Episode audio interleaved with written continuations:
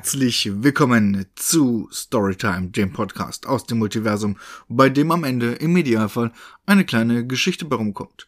Ich bin der Timo und ich begrüße euch wieder mal herzlichst zur heutigen Folge, die nicht nur endlich rauskommt, weil ich wollte die eigentlich schon früher machen.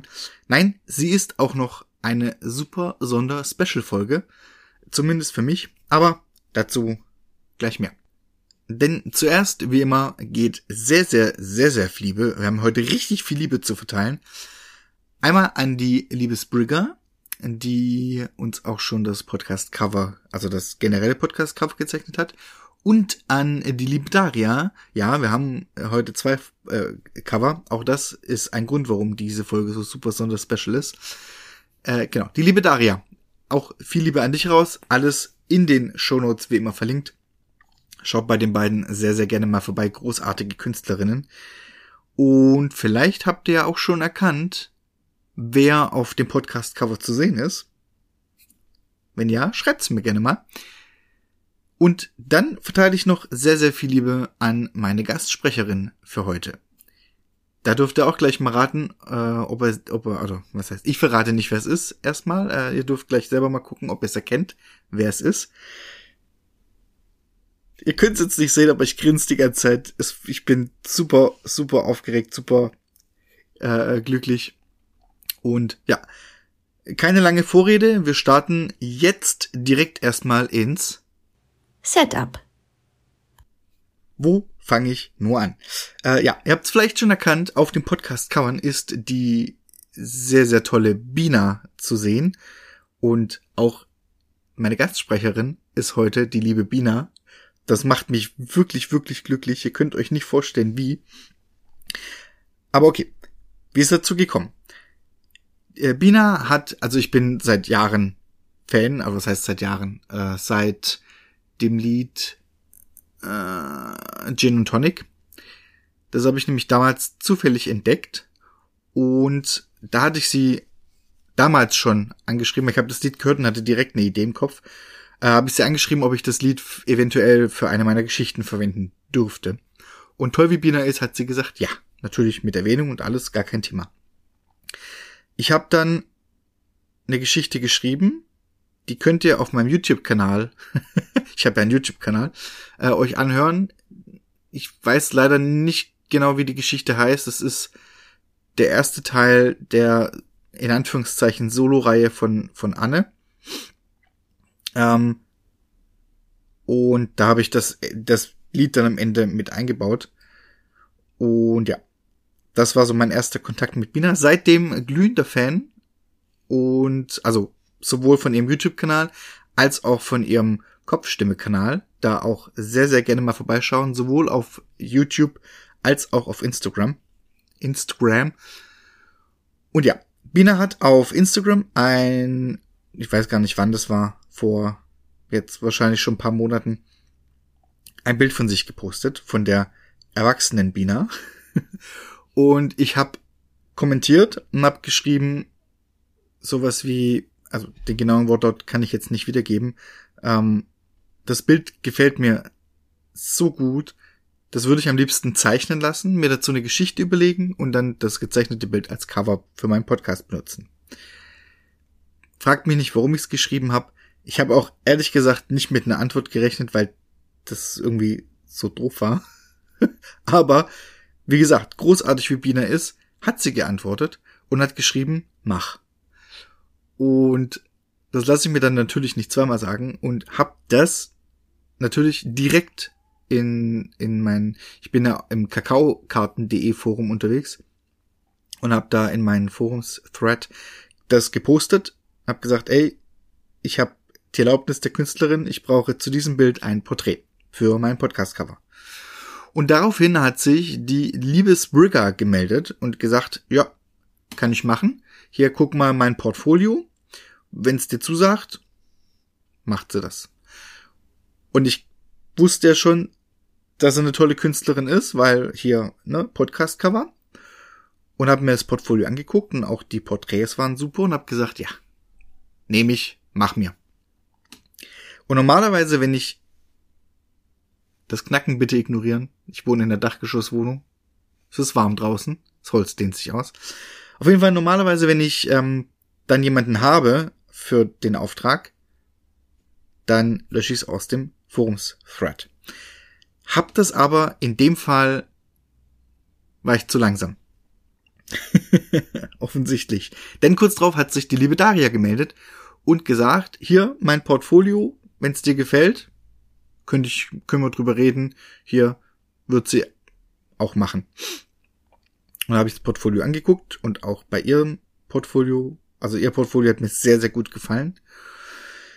Und ich habe halt das Problem, dass ich nicht so gut Nein sagen kann und schon gar nicht Nein sagen, wenn jemand bereit ist, seine Lebenszeit und, und generell Zeit und Arbeit für mich aufzuwenden, um mir irgendwas zu machen, gerade für, für eins meiner Projekte, wie eben jetzt Podcast-Cover. Deswegen konnte ich zu Daria nicht Nein sagen. Habe gesagt, ey, ich habe zwar schon jemanden, aber ich könnte mir vorstellen, da ich es ja eh dann so machen will, und das wird heute auch der Fall sein, es wird wieder keine Storytime geben, sondern eine fertige Hörgeschichte. Ich werde eine Podcast-Version machen und die Hörgeschichte nochmal separat hochladen. Ähm, das passt ja mit den zwei Covern. Also leg los.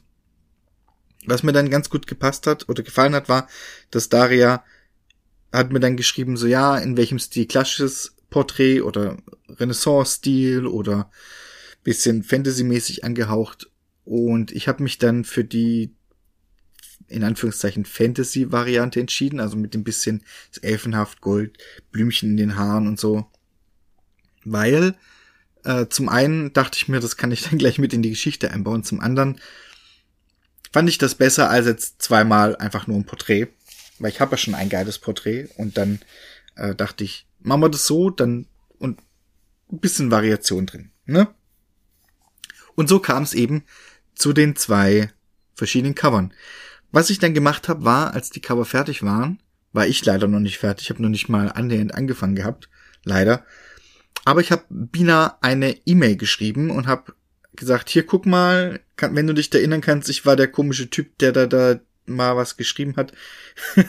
ich habe jetzt zwei Cover, äh, zwei Porträts machen lassen, zwei Cover. Wollte ich dir schon mal zeigen, Geschichte kommt noch, bin noch nicht so weit. Und bin dann auch zurückgeschrieben und hat gesagt, ja, mega coole Cover. Chapeau an die Künstler. Künstlerinnen habe ich auch weitergegeben. Und jetzt habe ich was gemacht, was man normalerweise vielleicht nicht machen sollte. Und an dieser Stelle muss ich euch auch nochmal sagen, es ist nicht, nicht schlimm, sag ich mal, wenn man größere YouTuber oder größere Leute mit mehr Reichweite fragt, ob sie einem helfen bei ihrem, bei, bei seinem Projekt oder unterstützen in, in also ich frage ich habe ich frage zum Beispiel oft Leute, die wesentlich mehr Abos haben wie ich, ob sie mir vielleicht mal was einsprechen können oder jetzt gerade auch gerade beim Podcast meine Story Bits mir einsprechen weil ich denke, dass, also ich finde es ein, ein cooles Projekt und Fragen kostet nichts. Ich bin nett und höflich, das ist übrigens immer am wichtigsten. Und ich frage und im schlimmsten Fall sagen sie nein. Und ich hatte vor anderthalb, zwei Jahren auch Bina schon mal angefragt zum Beispiel. Da hatte ich äh, meine Geschichte der Beethoven-Mörder, habe ich sie, glaube ich, genannt, ähm, geschrieben und angefangen aufzunehmen. Und brauchte noch eine weibliche Stimme und habe gefragt die Bina, ob sie mir das machen kann. Das war zu dem Zeitpunkt, als sie ihren Kopfstimme-Kanal gerade eröffnet hat. Auch da habe ich nicht damit gerechnet, dass sie mir überhaupt zurückschreibt, beziehungsweise dass sie sagt, ja, ja, klar, mache ich. Aber wie gesagt, Fragen kostet nichts. Sie hat tatsächlich zurückgeschrieben und das ist bis heute die, die netteste Absage, die ich jemals bekommen habe. Klar, natürlich hat sie geschrieben, geht nicht, weil ne, Kopfstimme und so, verstehe ich auch total, hat sie sehr viel zu tun. Und ganz da auch, also sie muss sich erstmal, weil sie verdient damit Geld, mit, mit, sie verdient ihren Unterhalt damit, sie kann nicht dann auch noch für mich irgendwas, für irgendeinen Dulli, der da anfragt, was machen. Ist auch vollkommen okay. Die Absage war super nett, hat mich trotzdem gefreut, dass sie mir geschrieben hat, alles super. Unter anderem war ein Schrei dabei und sie hat dann geschrieben, äh, wenn sie den Schrei aufnehmen würde, ihre Nachbarn würden da wahrscheinlich denken, Gottes Willen, was passiert.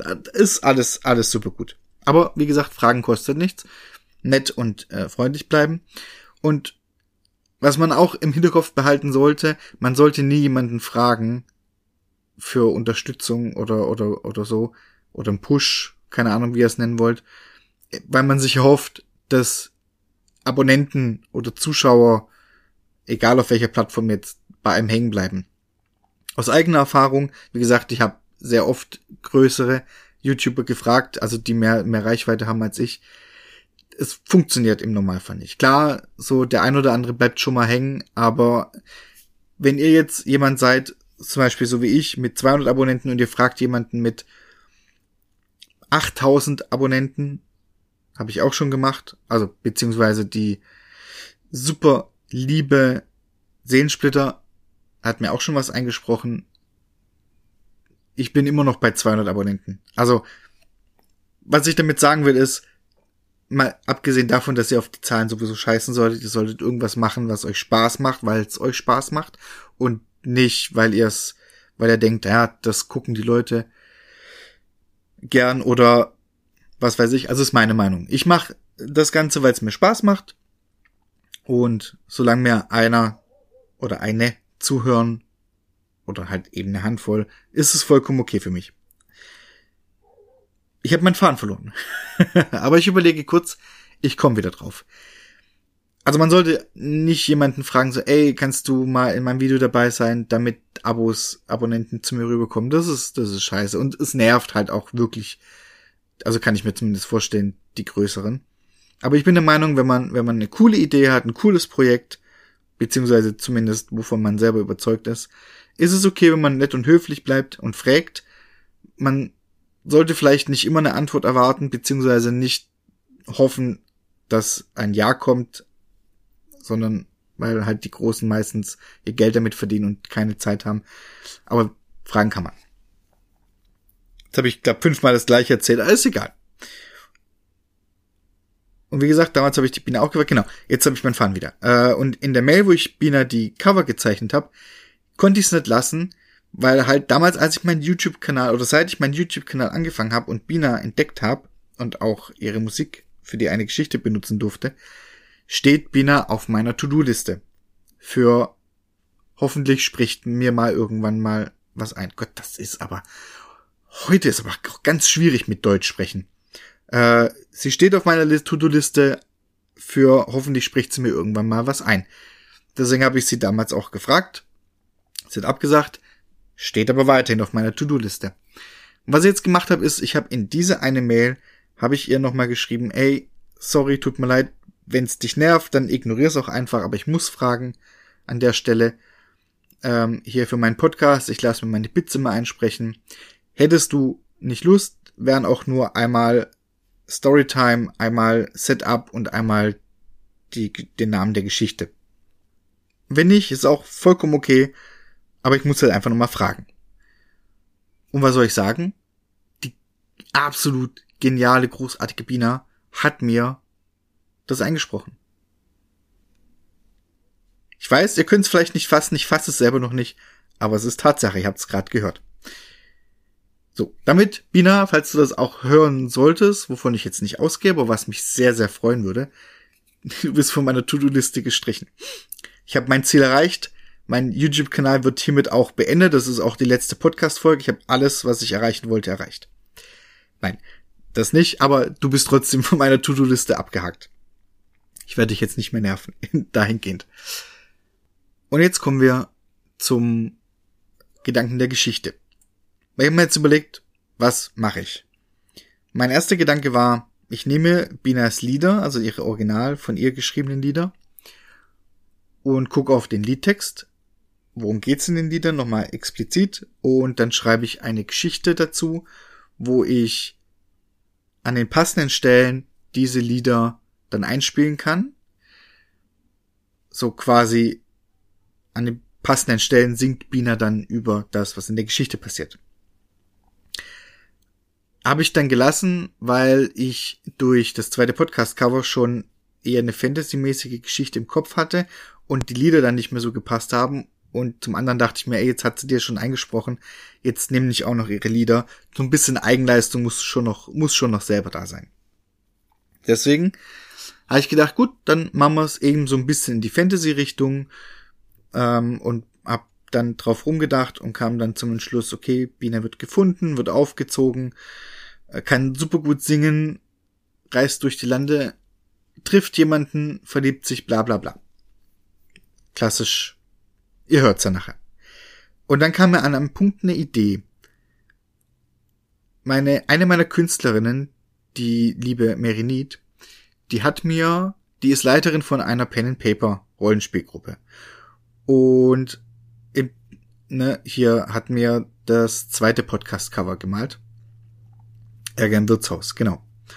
Und sie sagte dann, hier, wenn du willst, ich schick dir das Skript. Sie hat ja, sie überlegt, denkt sich ja die Szenarien aus, die dann gespielt werden. Das kann ich dir alles schicken, hat sie gesagt und auch eine Zusammenfassung, wie die Spieler sich dann entschieden haben an den bestimmten Stellen. Wenn du willst, kannst du das für eine Geschichte benutzen. Das Coole ist, habe ich natürlich sofort ja gesagt, falls ihr an dieser Stelle äh, sowas auch gerne mal machen wollt und mir was zukommen lassen wollt, super, super gerne. Äh, Storytime Multiversum at gmail.com. Auch in den Shownotes verlinkt. Das Coole aber an dem, was Merinit mir geschickt hat, ist, dass es in der Geschichte, die spielt an einer Badenakademie wo eben Barden ausgebildet werden oder Bardinnen. Und dann dachte ich mir, das mag ich ja gern, Sachen kombinieren, Sachen verbinden. Das benutze ich für, für, für die Bina-Geschichte, weil Bina kann super gut singen und sie bricht irgendwann aus, äh, auf, auf Reisen und will zur Badenakademie. Und das habe ich dann auch, hört ihr nachher, so benutzt. Auch zwei Charaktere von Merinits Geschichte werden dort erwähnt. Ähm, und so habe ich dann quasi Foreshadowing, eine Geschichte, die noch kommt, das von Merinit schon jetzt mit eingebaut. Was ich ganz cool finde. Bin ein bisschen stolz auf mich. Und ja, das ist das Setup. Wenn ich euch jetzt noch mehr erzähle, dann braucht ihr die Geschichte nicht mehr hören. Deswegen kommen wir jetzt zur Storytime. Lasst mich euch eine Geschichte erzählen. Die Geschichte eines wundersamen kleinen Mädchens, das zu einer ganz besonderen Frau heranwuchs.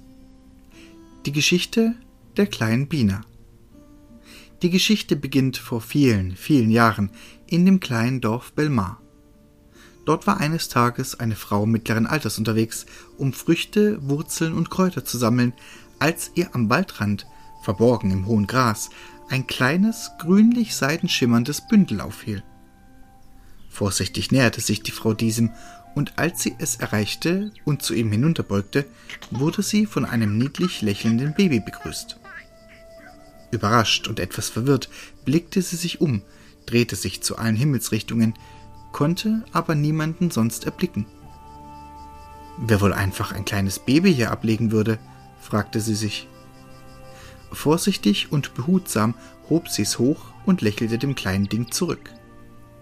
Das Baby griff sich, vor sich hin brabbelnd, den kleinen Finger der Frau und sofort schloss sie es in ihr Herz.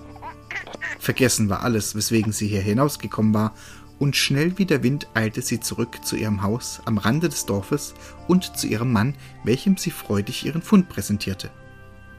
Doch die erste Reaktion ihres Mannes war nicht die, welche sie erwartet hatte.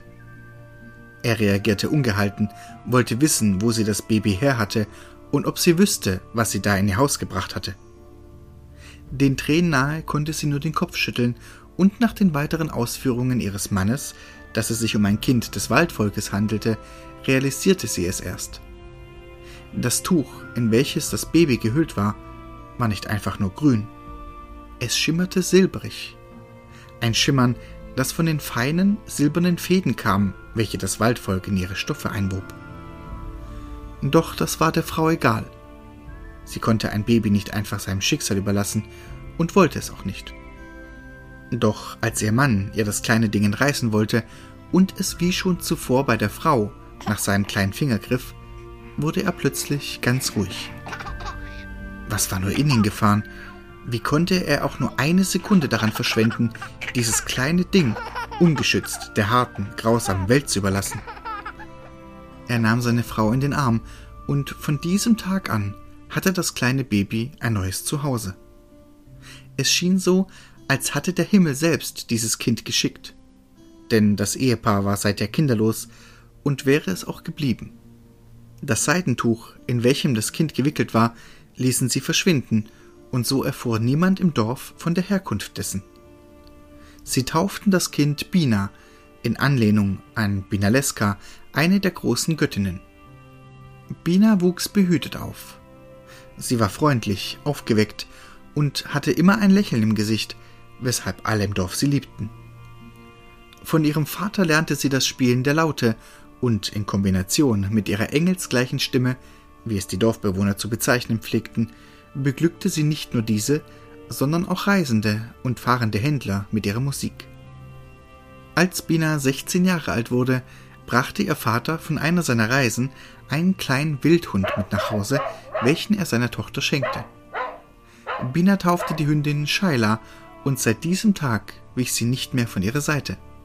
Mehr als einmal musste Shaila sie vor wilden Waldtieren beschützen und schlug sogar einmal einen Banditen in die Flucht. Eine bessere Begleiterin konnte Bina sich nicht wünschen. Als sie dann das 20. Lebensjahr erreichte und von einem der fahrenden Händler erfuhr, dass es eine Badenakademie gab, in welcher sie ihre Gesangskünste perfektionieren konnte, setzte sie sich genau diese Idee in den Kopf. Sie würde durch die Lande ziehen und singen, um so alle, die ihr zuhörten, glücklich zu machen. Und wenn sie die Badenakademie erreichte, würde sie dort studieren, um noch besser zu werden. Ihren Eltern fiel der Abschied allerdings sehr schwer. Zwar hatten sie gewusst, dass dieser Tag irgendwann kommen würde, allerdings hatten sie nicht damit gerechnet, dass es so schnell kommen würde. Und so saß Bina mit gepackten Sachen auf der Ladefläche eines fahrenden Händlers, welcher ihr angeboten hatte, sie ein Stück mitzunehmen, und winkte ihren weinenden Eltern und den ihr hinterherrennenden Kindern des Dorfes zu, bis alles aus ihrem Blickfeld verschwand. Auch ihr liefen jetzt die Tränen über die Wangen, verließ sie doch ihr Zuhause, ihre Familie, ihre Freunde. Und dennoch war sie erfüllt von Vorfreude auf das, was vor ihr lag. Nach einem halben Tag Fahrt durch das Land, welches Bina noch nie zuvor gesehen hatte, kam der Wagen an eine Kreuzung. Der Händler musste nach Osten, riet Bina aber, den südlichen Weg zu nehmen, welcher sie nach Mitte führen würde. In der Hauptstadt würde sie sicher in Erfahrung bringen können, wo die Badenakademie liegt die sie sucht. Und Bina tat wie ihr geraten. Sie und Scheiler kletterten vom Wagen, bedankten und verabschiedeten sich und machten sich auf den Weg nach Süden. Etliche Stunden Fußmarsch später begann die Sonne unterzugehen und die beiden machten sich schon Gedanken, wo sie die Nacht verbringen sollten. Würde bald ein Dorf mit einem Wirtshaus auftauchen? Doch dazu kam es leider nicht mehr. Scheiler begann plötzlich zu fiepsen, und als Bina sich nach ihr umdrehte, erblickte sie einen großen Mann, der ihre Begleiterin in einen Leinensack gesteckt hatte. Sie bemerkte noch das silbrige Schimmern, das von dem Sack ausging, als auch ihr einer übergezogen wurde. Sie wurde an Händen und Füßen gefesselt, und so bekam sie die nächste Zeit nichts von ihrer Außenwelt mit. Das Waldvolk schoss es ihr durch den Kopf. Ihre Eltern und alle aus ihrem Heimatdorf hatten die Kinder immer wieder vor diesen gewarnt. Sie überfielen Reisende, jagten das Vieh der Bewohner und stahlen von den Feldern der Bauern. Warum musste ihr das nur passieren? Irgendwann wurde sie unsanft auf den Boden geworfen, ihre weiterhin fiepsende Begleiterin neben ihr. Sie konnte ein Lagerfeuer in der Nähe wahrnehmen und die Stimmen von mindestens vier Männern. Sie hatte Angst wie noch nie zuvor in ihrem Leben. Sie begann zu zittern und die Tränen stiegen ihr in die Augen. Doch dann irgendwann, nach einer gefühlten Ewigkeit, hörte sie eine fünfte Stimme. Es fielen Sätze wie Was habt ihr getan? Warum? Und wenn ihr etwas passiert ist, dann. Anschließend wurde sie sanft aufgesetzt und der Sack von ihrem Kopf entfernt. Mit ihren tränenverschmierten Augen sah sie in das Gesicht eines wunderschönen Mannes. Braune lange Haare mit Efeu als Verzierung hineingewebt, grüne Augen und einen langen schwarzbraunen Mantel an. Ein kleines Schwert hing an seiner Hüfte, und in der Hand hielt er eine Feldflasche, die er ihr an die Lippen führte. Wasser befand sich darin, und sie trank hastig, hatte sie vor lauter Aufregung gar nicht bemerkt, wie durstig sie war. Er stellte sich als Arwen vor, Thronfolger des Waldvolkes. Ebenfalls entschuldigte er sich für seine Männer und das, was sie getan haben. Bina warf ihm aber nur einen verächtlichen Blick entgegen. Ihre Eltern hatten recht. Das Waldvolk ist nur ein Haufen Abschaum, der stiehlt, zerstört und mordet. Arwen, der gerade dabei war, ihre Fesseln zu lösen, hielt inne. Woher diese Abneigung seinem Volk gegenüber kam, wollte er wissen. Woher? Seine Leute hatten sie entführt und gefesselt. Das allein würde doch schon alles sagen. Gewiss, die Taten seiner Männer waren furchtbar, aber darauf gleich auf ein ganzes Volk zu schließen? Abgesehen davon, das Volk der Waldleute lebte schon viele Jahrhunderte vor den Menschen in dieser Gegend. Als diese sich hier niederließen, begrüßten die Waldleute sie mit offenen Armen, doch sie breiteten sich immer mehr aus, nahmen ihnen Stück für Stück den Wald für ihre Bauten und immer mehr von ihren Jagdgebieten. Er befürwortete zwar nicht die Taten einiger seiner Leute, doch könne er nachvollziehen, warum manche so handeln würden. Ein hungriges Tier würde sich schließlich auch irgendwann etwas zu essen nehmen, koste es, was es wolle. So hatte Bina das Ganze noch gar nicht gesehen. Trotzdem blickte sie ihn, nachdem sie Shyla befreit hatte, weiter finster an. Schließlich wurden sie beide trotzdem entführt. Sich abermals entschuldigend bot er an, sie am nächsten Morgen an ihren Zielort zu bringen, egal wohin sie auch wolle. Sie entschloss sich zwar weiter misstrauisch zu sein, jedoch wusste sie nicht, wo sie war und wohin sie in der Dunkelheit gehen sollte. So bizarr es sich auch anhörte, hier war sie im Moment am sichersten. Trotz ihres Misstrauens und dank Shyla, welche die ganze Zeit schützend vor ihr saß, schlief sie irgendwann ein. Der nächste Morgen kam schnell und Arwen weckte Bina früh. Sie ging sich am nahegelegenen Fluss frisch machen und suchte dann nach ihrem Begleiter. Dieser saß schon auf seinem Pferd bereit und bekam plötzlich große Augen, als Bina durch das Geäst auf ihn zukam. Sie hatte sich ein paar Blumen in die Haare gesteckt, und durch die ihr ins Gesicht scheinende Sonne erkannte er einen leicht goldigen Hauch in ihrem Gesicht. Er erkannte, dass sie eine von ihnen war. Jedoch, wenn es so war, warum dann die falschen Gedanken gegenüber ihrem eigenen Volk? Wusste sie etwa überhaupt nicht, dass sie ebenfalls eine vom Waldvolk war? Er entschied sich, sie auf ihrem Ritt nach Mitte vorsichtig nach ihrer Herkunft zu fragen. Doch wenige Minuten nach ihrem Start vernahmen sie ein gewaltiges Gebrüll, und in der Ferne erhob sich ein riesiges Monster in die Höhe. Bina und Shyla zitterten vor Angst, und auch Arwen stand der Angstschweiß auf der Stirn. Was das für ein Monster sei, fragte sie ihn, und er schien eine Vermutung zu haben. Er erzählte mit leicht zitternder Stimme, dass es beim Waldvolk die Überlieferung des Weltenfressers gab. Ein gewaltiges Monster, das, sollte es entfesselt werden, die Welt ins Chaos stürzen würde. Und genau das schien jetzt passiert zu sein. Da kamen ihnen auch schon die verschiedensten Bewohner Mittes entgegengeflüchtet, welche von den schrecklichen Vorkommnissen in der Hauptstadt von Medius berichteten. Unter anderem auch von ein paar Mutigen, die sich dem Monster entgegenstellten. Arwen begann alle zu organisieren und ein provisorisches Camp aufzubauen, während Bina die Leute um sich scharte und anfing, ihre Laute zu spielen. Plötzliches Geschrei unterbrach Bina aber, als sich plötzlich in der Mitte des Camps ein riesiges lila Tentakel aufbäumte. Arwen, mutig wie er war, stellte sich dem Ding mit gezogenem Schwert entgegen und schaffte es, es mit einigen gezielten Hieben zu Boden zu strecken. Doch die Gefahr war bei weitem noch nicht gebannt. Aus den Stücken des Tentakels formten sich Wesen. Miniaturausgaben des riesigen Monsters, hundeartige Wesen ohne Augen, dafür aber mit doppelt so vielen nadelspitzen Zähnen und kleine Bälle, an denen jeweils zwei muskulöse Arme hingen. Zu viele für Arwen allein. Doch da kamen die geflüchteten Krieger aus Mitte und standen ihm zur Seite im Kampf gegen diese Dinger. Während eines nach dem anderen zu Boden ging, stand Schuyler die ganze Zeit schützend vor Bina und achtete darauf, dass ihr nichts passierte. Der Kampf dauerte so lange an, bis das riesige Monster in der Ferne plötzlich aufschrie, vertrocknete und langsam in sich zusammenfiel. Die Leute brachten den Kampf mit dem Verfall des Monsters in Zusammenhang, und so ging er in die Geschichte ein. Es dauerte einige Zeit, bis Mitte wieder aufgebaut war, und Bina, Arwen als auch Shyla trugen einen sehr großen Teil dazu bei. Von Scheila findet man übrigens bis heute noch in jedem Zentrum der einzelnen Distrikte von Mitte eine Statue zur Erinnerung an sie. Bina und Arwen kamen sich näher, lernten sich lieben und reisten anschließend zusammen in die Stadt Lindholm, in welchem sich die Badenakademie befand, welche ja Grund für Binas Reise war. Sie beide hatten die letzten Wochen und Monate gemerkt, wie wichtig es doch war, dass die Leute glücklich und zufrieden sind, und das ließ sich am einfachsten durch Gedichte, Musik und Gesang erreichen. Unter Lady Constanza Barkerson und Kelzer Klanghafen lernte Arwen die Grundlagen und Bina verbesserte ihr natürliches Talent. Eine weitere große Tat der beiden war auch die Völkerverständigung zwischen den Bewohnern von Binas Heimatdorf und dem Waldvolk, was in der Hochzeit der beiden gipfelte.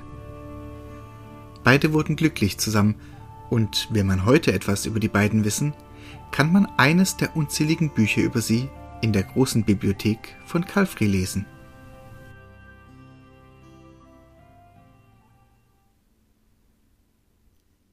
So, das war meine kleine Geschichte, meine kleine, aber feine Geschichte. Ich schreibe ja meistens nie so Riesengeschichten, eher so das ist tatsächlich komischerweise eher so mein Ding. Kurze, kleine Geschichten. Und die aber irgendwie miteinander kombinieren und verbinden, als ich glaube, ich könnte nie ein Buch schreiben. Ich glaube, ich würde es nicht hinkriegen. Also wenn ich alle meine Geschichten, die ja alle miteinander irgendwie zusammenhängen, zusammennehme, so wie eine Kurzgeschichtensammlung, dann könnte man da draußen ein Buch machen. Aber jetzt so wie zum Beispiel Angstkreis ähm, mit der Knochenwald oder seinem zweiten Buch, wo ich den Namen jetzt nicht weiß. Wüsste nicht, ob ich das könnte. Aber ich habe es auch noch nie probiert. Vielleicht irgendwann mal, aber so macht's mir eben im Moment mehr Spaß. Ja, ähm, wir brauchen natürlich noch einen Namen für die Geschichte und bei dem, bei den coolen Covern und bei der super krassen Gastsprecherin bleibt eigentlich nur ein Name, ein, ein Name für die Geschichte. Deswegen habe ich die Geschichte getauft auf den Namen Bina. Ich hoffe, euch hat die Geschichte gefallen. Ähm, ich habe so ein paar Easter Eggs mit eingebaut und noch paar andere Referenzen. Ähm, zum einen treffen sie ja eben auf den, also sie hören das Monster in der Ferne schreien und sehen es auch und der lila Tentakel, das ist eine Anspielung auf mein Weltenfresser-Event aus 2019. Äh, wer das hören will. Das wird irgendwann auch im Podcast nochmal Thema sein. Das wird aber noch ewig dauern wahrscheinlich. Könnt ihr euch jetzt aber schon auf YouTube anhören. Sehr, sehr empfehlenswert. Das habe ich mit eingebaut. Dann die Statuen von Scheiler zum Beispiel, die in jedem Distrikt von Mitte stehen. Also Mitte besteht quasi aus drei Dis Bezirken, drei Distrikten. Einmal das, das Armviertel, das für die, den, der Distrikt für die Mittelschicht und ein Bereich für die Reichen. Und in jedem Distrikt in der Mitte steht eben eine Statue von Shaila in Anlehnung an äh, Hachiko. Wer die Geschichte nicht kennt, in Japan, wann weiß ich nicht, gab's mal einen, ich glaube es war ein Professor, der hat irgendwann einen Hund aufgegabelt und die Bindung zwischen den beiden war so stark, dass als der Professor irgendwann verstorben ist, ist der Hund jeden Tag zum Bahnhof gelaufen, wo er sein Herrchen immer abgeholt hat und hat dort, ich glaube, knapp zehn Jahre jeden Tag auf sein Herrchen gewartet, in der Hoffnung, dass es zurückkommt. Und an diesem Bahnhof steht heute in Japan, wenn ich jetzt wüsste, an welchem Bahnhof, auch das habe ich leider vergessen, aber steht tatsächlich eine Statue von Hachiko. Und das als Referenz gibt es eben jedem Distrikt für Mitte eine Statue von Scheiler. Dann eben die Badenakademie und die Figuren von, von Merinit, die ich mit eingebaut habe. Und äh, die große Bibliothek, die große Bibliothek von Calfrey. Das ist äh, auch ein, eine Bibliothek aus meinen Geschichten. Die habe ich auch nochmal mit eingebaut. Da landet der Wanderer später mit seinem Begleiter und ich erzähle es euch jetzt einfach mal, wen es interessiert. Wen nicht, der kann, der muss jetzt äh, weghören, beziehungsweise ihr könnt euch natürlich alles auch auf YouTube bis jetzt anhören. Perry trifft irgendwann auf Rotfuchs und landet mit diesem wieder in Mitte in Kaltwasser, glaube ich. Also es gibt die, die Stadt Kaltwasser, es gibt die Stadt Warmwasser, das kommt daher, das ist so eine Ansammlung an Inseln und von der einen Seite fließt eben das kalte Wasser, von der anderen Seite kommt Warmwasser. Äh, die Inseln sind umspült mit vielen Strömungen, weil kaltes Wasser und warmes Wasser bilden da eben Strömungen. Und das ist mir jetzt peinlich. Ich bin mir nicht sicher. Ich glaube in Kaltwasser, da gibt's eine Insel, da steht eine riesige Bibliothek drauf. In dieser Bibliothek ist ein Kristall. Das ist ein, ein Magiekristalli, der eben zum einen die, die unglaubliche Lautstärke der Strömungen von außerhalb ähm, abschottet und eben aber auch die Insel an Ort und Stelle hält. Innerhalb der, ja, ne, Strömungen und so. Und genau. Von, da gibt's von der einen Insel eine Brücke rüber zu der Insel mit der Bibliothek und das wird eben alles so an Ort und Stelle gehalten. Und der Wanderer ist irgendwann in dieser Bibliothek und sieht, wie der Kristall, wie, wie sich ein Portal auftut und er sieht einen Panthermann da drin in diesem Portal, der durchs Portal durchgreift, sich den Kristall schnappt und dann schließt sich das Portal wieder. In diesem Moment natürlich Schutzschild quasi weg, äh, die Lautstärke dringt auch ins Innere und die Insel, die nicht fest ist, sondern die eben von dem Kristall an Ort und Stelle gehalten wurde, von dem Magiekristalli, beginnt wegzudriften, sich zu drehen. Was es mit dem Panthermann auf sich hat, das ist, das kommt von, jetzt wird's kompliziert. Ähm, erzähle ich trotzdem kurz für diejenigen, die es interessiert. Ich habe eine Welt, die habe ich Dog City genannt. Da gibt's eben anthropomorphe Tiere, angelehnt an, an Disney, DuckTales und so. Und da gibt's eine Figur, die heißt Charlie Schäfer, der unterwegs ist nachts als äh, Animalio seine, sein Superhelden-alter Ego, der Verbrechen aufgeklärt hat, die von Dr. Übel. Ich glaube, ich habe ihn Dr. Übel genannt. Dr. Übel ist eine, eine Figur, die habe ich mir als Kleinkind, da hatte ich noch einen Kassettenrekorder und Leerkassetten und damit konnte ich ihn aufnehmen und habe ich mir damals schon Geschichten ausgedacht äh, von einem Agenten. Und der Gegenspieler war Dr. Übel, deswegen habe ich den, glaube ich, so genannt. Ähm, auf jeden Fall ist Dr. Übel ein Panthermann. Und der hat verschiedene Verbrechen begangen. Animalio hat ihn irgendwann festgenommen und ins Gefängnis geworfen. Und Dr. Übel konnte aber mit einer von ihm entwickelten Maschine, die Löcher ins, Multi ins Zeitgefüge reißt, also ins Multiversum reißt, fliehen. Und ist geflohen in die Welt von meinen Agenten. Ich weiß, die, die Welt hat, glaube ich, ich habe die Geschichten nenne ich immer Agent Power. Äh, da gibt's eigentlich einfach nur, äh, was heißt, blablabla. zu viele Gedanken in meinem Kopf, zu viel.